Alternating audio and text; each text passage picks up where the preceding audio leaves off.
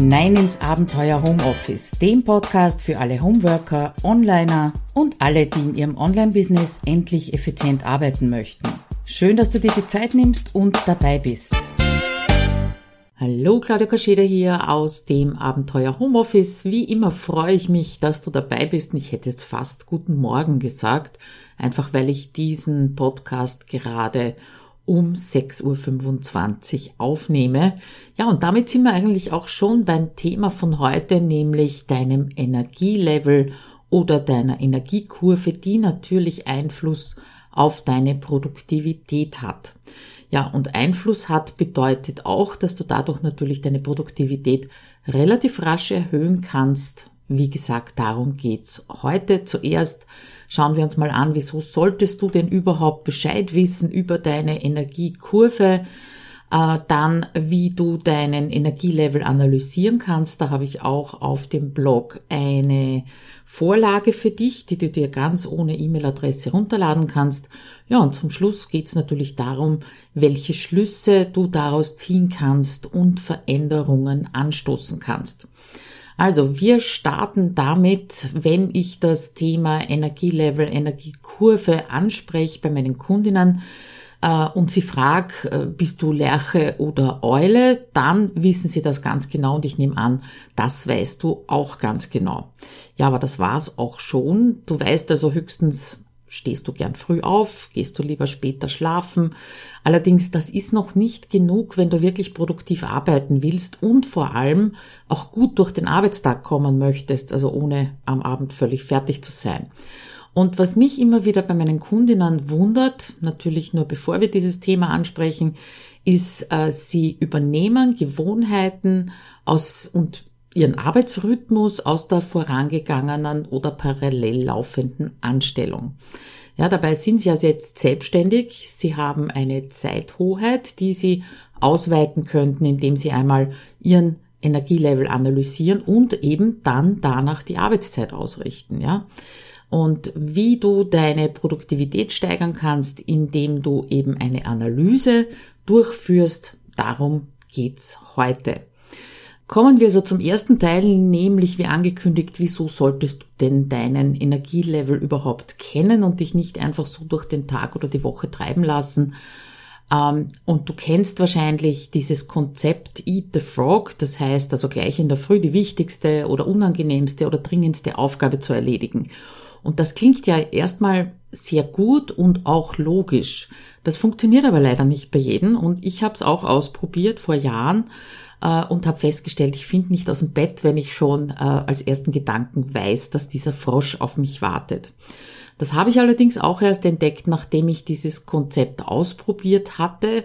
Vielleicht sollte man eher sagen, ich habe mich ein paar Wochen durchgequält, äh, weil es immer gut ist, äh, Tipps selber auszuprobieren, bevor man sie verwirft. Aber ausprobieren bedeutet eben auch, dass das unter guter Beobachtung stattfindet. Ja, also selbst wenn dir 100 Experten erzählen, dass du eben diesen Frosch zuerst verspeisen solltest, hör bitte auf dich und deine Energiekurve und damit natürlich auch auf deine Motivationskurve, ja.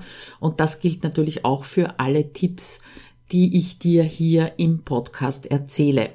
Also, das große Warum. Wieso ist das wichtig? Das erste ist, dass du dann genau weißt, wann du welche Aufgaben anpacken solltest oder welche Art von Aufgaben. Äh, ich habe dir einen Artikel beziehungsweise eine Podcast-Episode verlinkt, Wochenplanung mit Zeitblöcken für deine ideale Woche. Und da habe ich dir gezeigt, wie ich meine Woche eben mit Zeitblöcken gestalte oder plane und jeder Zeitblock ist einer bestimmten Art von Aufgabe zugeordnet. Ja, und dort kannst du auch schon sehen, dass äh, wie meine persönliche Energiekurve im Laufe des Tages aussieht. Einfach dadurch, dass du zum Beispiel keinen Content-Zeitblock oder Content-Produktionszeitblock am Nachmittag entdecken wirst. Einfach weil meine Energie für diese Content-Erstellung sehr zeitig in der Früh am besten ist, wie zu beweisen war durch diese Podcast-Aufnahme. Der zweite Grund ist, ähm, dass du dann, wenn du das mal analysiert hast, auch weißt, wie lange du am Stück konzentriert arbeiten kannst. Ja, natürlich Wir Homeworker, wir Selbstständigen können stundenlang vor dem Bildschirm sitzen und arbeiten, unter Anführungszeichen, aber indem du eben beobachtest, äh, wie sich dein Energielevel während des Tages entwickelt und vergleichen kannst zwischen den Uhrzeiten und den Wochentagen, also nicht nur den Uhrzeiten bitte, kannst du eben erkennen, wie viel Zeit du unproduktiv vor deinem Computer verbringst im Grunde, ja, und wann sollte eine Pause sein, wann solltest du umswitchen auf eine weniger anstrengende Tätigkeit und so weiter. Es gibt zwar diese Flow-Phasen, in denen du zum Beispiel an einem Projekt arbeitest, da so richtig tief eintauchst, reinkippst, könnte man fast sagen, und die Zeit eben drüber vergisst. Das ist allerdings nicht die Regel den ganzen Tag und die ganze Woche, sondern eher die Ausnahme. Worauf ich hinaus möchte, ist, dass wenn du eine Aufgabe zur falschen Zeit einplanst, ja, wie gesagt, Uhrzeit und Wochentag, vernichtet das deine Energie und natürlich auch deine Produktivität. Der dritte Grund, das mal zu analysieren, ist, äh, dass du dann weißt, wie viele Pausen du brauchst. In HomeSuite Office 2.0, das ist ja mein Halbjahresprogramm, da treffen wir uns wöchentlich für einen konzentrierten Coworking-Tag und dazu gehört auch eine Mittagspause von 12 bis 14 Uhr. Erscheint dir jetzt wahrscheinlich lang, aber äh, ich muss auch immer wieder meine Teilnehmerinnen dran erinnern, nicht durcharbeiten und wirklich zwei Stunden Pause machen. Ja, nach ein paar Wochen das Feedback, das gibt mir recht, weil sie sind dann am Nachmittag nämlich viel produktiver als früher. Sie haben endlich Zeit für einen Spaziergang an der frischen Luft. Es bleibt genügend Zeit, dass sie sich etwas Sinnvolles zu Mittag kochen und sie kippen am Nachmittag weniger oft in dieses Multitasking, das ja so ein bisschen aus einer Hektik teilweise entsteht, äh, weil auch das Multitasking vernichtet deine Energie. Ja, und am Anfang hatten sie natürlich alle die Sorge, die Stunden fehlen mir dann aber und diese Sorge verschwindet, wenn sie es mal ausprobiert haben. Also, Frage an dich, weißt du wirklich, wie viel Pausen du brauchst oder wie lange deine Mittagspause sein sollte, damit du am Nachmittag produktiv sein kannst? Ich ahne jetzt mal, dass deine Antwort eher ein Nein ist, sagen wir es mal vorsichtig. Das waren also die Gründe dafür, warum du das mal analysieren solltest. Du weißt genau, wann du welche Aufgaben anpacken solltest. Äh, du weißt, wie lange du konzentriert am Stück arbeiten kannst, kannst das natürlich einplanen und du weißt, wie viel du, äh, wie viele Pausen du brauchst. So, Analyse hin oder her. Äh, wie geht denn das jetzt? Ja, der erste Schritt ist immer die Ist-Analyse. Das heißt, du schaust dir deinen Arbeitstag äh, an und schaust, wie er eigentlich ausschaut und vor allem, wie eben deine Energiekurve verläuft. Ja, und ich weiß, vielleicht denkst du dir jetzt, ja, das weiß ich eh, dass ich am Nachmittag müder bin als am Vormittag. Aber ich möchte dich trotzdem motivieren, einmal diese Analyse über eine möglichst normale Woche hinweg zu machen. Sollte also bei dir nicht gerade ein Lounge anstehen, kranke Kinder zu Hause, weil das sind alles Ausnahmesituationen und dann bringt dir die Analyse für die Zukunft gar nichts, ja. Wie gesagt, es gibt eine Vorlage, die kannst du dir ohne E-Mail-Adresse zu hinterlassen herunterladen. Lad dir der erst einmal herunter und dann bitte als zweiten Schritt füll sie nicht im Browser gleich auf, wo sie aufgemacht wird, sondern speicher sie dir wirklich auf deinem PC und ruf sie von dort aus auf, weil nur so kannst du das gescheit abspeichern für die Zukunft. Und du kannst dir diese Vorlage ausdrucken oder eben auch am PC ausfüllen. Im Blogartikel zu dieser Episode gibt's da auch eine kleine Ansicht von dieser, äh, von dieser Vorlage. Im ersten Blick ist es vielleicht ein bisschen verwirrend. Da steht also in der ersten Spalte zum Beispiel 6 Uhr, dann in der zweiten Spalte Energiefragezeichen, da, äh, da schreibst du eben 1 bis 10 hinein und in der dritten Spalte, was hast du in der vergangenen Stunde getan? Ja? Also Beispiel, um 6 Uhr in der Früh habe ich noch einen sehr hohen Level und schreibe mir in die dritte Spalte auf, was ich von fünf bis sechs Uhr gemacht habe. Also im vergangenen, ähm, im Verga in der vergangenen Stunde, ja, oder um sieben Uhr wieder äh, in der zweiten Spalte den Energielevel und in die dritte Spalte schreibst du hinein, was du in der Stunde davor, also von sechs bis sieben gemacht hast, ja. Das machst du eine Woche lang von Montag bis Freitag und analysierst danach ob du eben mit deiner Energiekurve arbeitest oder vielleicht sogar ein bisschen dagegen. Und ich bin ja sonst sehr strikt gegen Benachrichtigungen, wie du weißt, aber in dieser speziellen Woche kannst dir einfach helfen, wenn du dir stündlich einen Timer stellst. Ja, damit du einfach dran denkst, deinen Energielevel und deine Tätigkeiten zu tracken. Du kannst gerne ausführlicher sein. Ich habe da in diesem Beispiel nur reingeschrieben, zum Beispiel Routinen abgearbeitet. Ja, aber wenn du dazwischen kleine Pausen gemacht hast, dann schreib das dazu, weil das ist dann wichtig für deine Analyse. Das ist also die Analyse eine Woche lang mal und halt das bitte wirklich möglichst durch, damit du ein vollständiges Bild hast von deinem Energielevel, von deiner Energiekurve. Ja, und dann geht's daran, das ganze Ding mal etwas näher anzuschauen und deine Schlüsse und Veränderungen draus zu ziehen. Weil Analysen sind für Veränderung da, sonst könntest du das gleich bleiben lassen. Frag dich mal, äh, wenn du auf diese fünf äh, Auswertungen oder Vorlagenzettel schaust, äh, ob du erkennst, welche Aufgabe dir wann am schwersten fällt. Ja?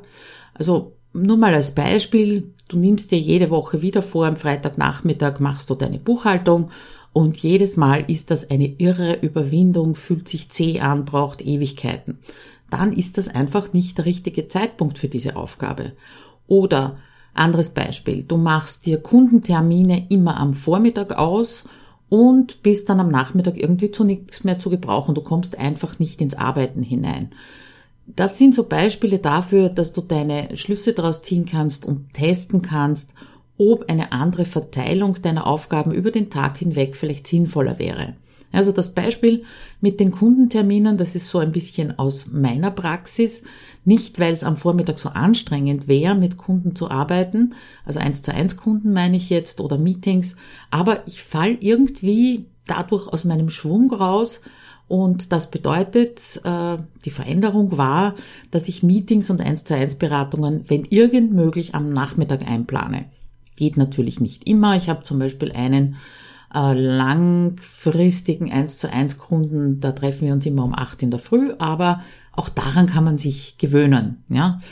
Äh, die wichtigen Zeitblöcke wie Content erstellen, an einem Projekt arbeiten, die passen eben für mich besser in der Früh oder zumindest in den Vormittag hinein. Das Zweite, was du erkennen könntest, ist, ähm, an welchen Wochentagen dir die Luft ausgeht. Ja, ich habe Kundinnen, die sich am Montag so viel vornehmen, das dann auch durchziehen, ja, dass sie danach einfach keine Energie mehr haben für die nächsten ein, zwei Tage. Wenn du das weißt, dass das so ist, dass du am Montag quasi äh, schon für die ganze Woche arbeitest, dann ist ja das kein Problem, spricht ja auch nichts dagegen, dass du dann am Dienstag weniger arbeitest äh, oder auf Routineaufgaben zurückgreifst oder auch einfach gar nichts tust, ja. Meine Kundinnen versuchen dann allerdings dieses Tempo beizubehalten, ist ja auch so energetisierend, wenn man am Montag schon so viel schafft, ja. Ähm, ja, wenn sie versuchen, das Tempo beizubehalten, dann passiert es eben, dass am nächsten ein, zwei Tagen äh, verbringen sie sehr viel unproduktive Zeit am Computer, weil sie einfach am Montag schon über 100 Prozent gegeben haben, ja. Also schau dir mal an, an welchen Wochentagen dir die Luft ausgeht.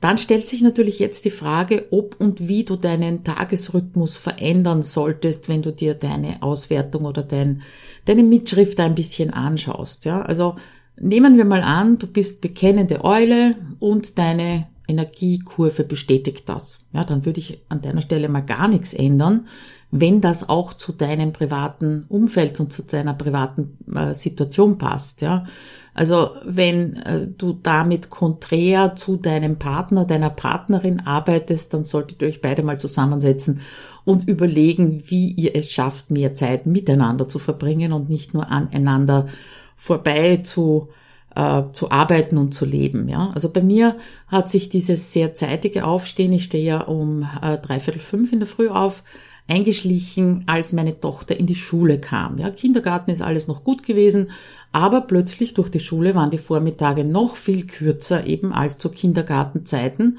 und ich war damals noch 20 Stunden nebenbei angestellt, ja, und das irgendwie insgesamt sehr knapp geworden.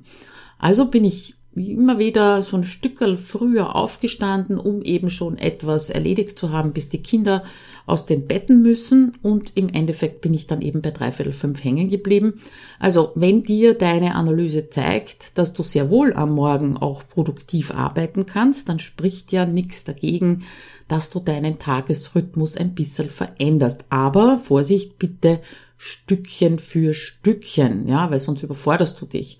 Also solltest du jetzt äh, immer um sieben aufstehen und dann fit sein, dann verlang bitte nicht von dir, dass du ab morgen um fünf in der Früh fit bist. Ja? Stell mal den Wecker nur um 15 Minuten früher ein und wenn du dich an dieses 15 Minuten früher aufstehen gewöhnt hast, wieder 15 Minuten und so weiter und so fort, bis du eben dort gelandet bist, wo du sagst, ja, das passt jetzt für mich. Dann ist der nächste Schritt, beziehungsweise äh, es ist fast immer der nächste Schritt, dass du Veränderungen ein paar Wochen lang testest, also wirklich dran bleibst, ja. Bitte gib nicht gleich nach der ersten Woche auf, wenn du was verändert hast an deinen Zeitblöcken, an deinem Tagesrhythmus, Wochenrhythmus, weil es sofort, weil es nicht sofort klappt, ja, das ist ganz normal und jede Veränderung, du kennst das sicher aus anderen Bereichen, braucht einfach Zeit. Du musst dich erst drauf eingrooven, könnte man sagen. Und nach ein paar Wochen oder vielleicht auch Monaten kannst du dann wieder so eine Analysewoche einlegen. Dann vergleichst du das mit der vorigen oder mit den Erkenntnissen aus der vorigen Analyse, ob sich eben deine Energiekurve positiv verändert hat oder und ob du weiter anpassen möchtest, weiter verändern möchtest. Ja, zuletzt noch eine Bitte an dich, eine letzte Bitte an dich. Ähm, mach dir klar, deine Situation, die wird sich immer wieder verändern. Das bleibt einfach nicht aus. Egal, ob jetzt deine Kinder die Schule wechseln, ob jährlich ein neuer Stundenplan alles durcheinander wirbelt, ob du ein neues Produkt anbietest, ja, das eben eine andere Zeiteinteilung braucht ob du mehr oder weniger Content entstellst, erstellst, ähm, dein Geschäftsmodell änderst, ja, ich denke da nur von offline an online zum Beispiel, oder sogar deine ersten Mitarbeiter einstellst, das bleibt einfach spannend, ja, und es ist ganz normal, dass du immer wieder Anpassungen brauchen wirst.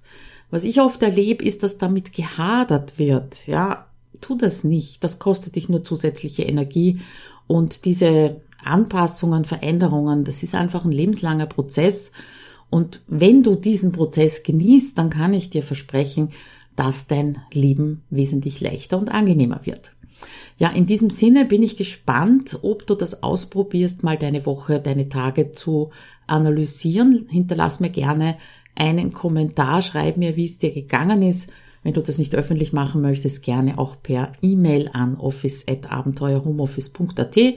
Ja, und ganz zuletzt, wenn dir diese Episode und der ganze Podcast gefällt, dann abonniere ihn doch und hinterlass mir einen netten Kommentar und ein paar Sternchen.